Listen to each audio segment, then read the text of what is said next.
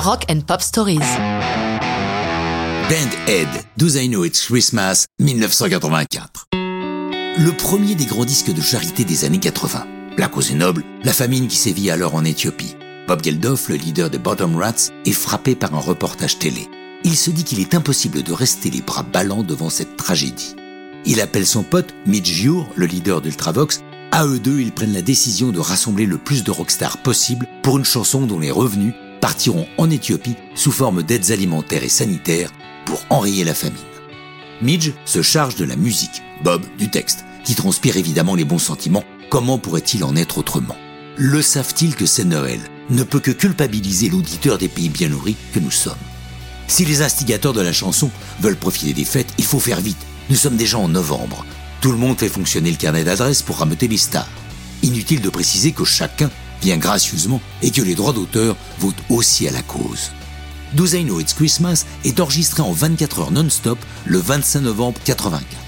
Pour des raisons de planning, Sting et Simon Le Bon et Duran Duran ont enregistré leur partie quelques jours avant.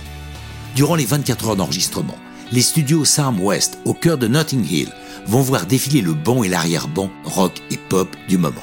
Impossible de tous les nommer, citons ceux qui chantent une ligne complète des couplets, Paul Young, Boy George, George Michael, Simon Le Bon et Bono. Pour le refrain, il y a entre autres David Bowie, Phil Collins, Paul McCartney, Annie Lennox, Peter Gabriel, Brian Wilson, Robert Smith, Don Henley, Eric Clapton, Brian May, Freddie Mercury, etc., etc. Évidemment, tous ces artistes ne sont pas forcément des potes, mais chacun met un peu la poussière sous le tapis. Sauf peut-être Paul Weller, qui agresse verbalement George Michael, lequel lui rétorque Tu ne peux pas être un branleur toute ta vie, fais un break, cinglant. Le groupe prestigieux réuni est baptisé Band Head, on ne pouvait mieux trouver.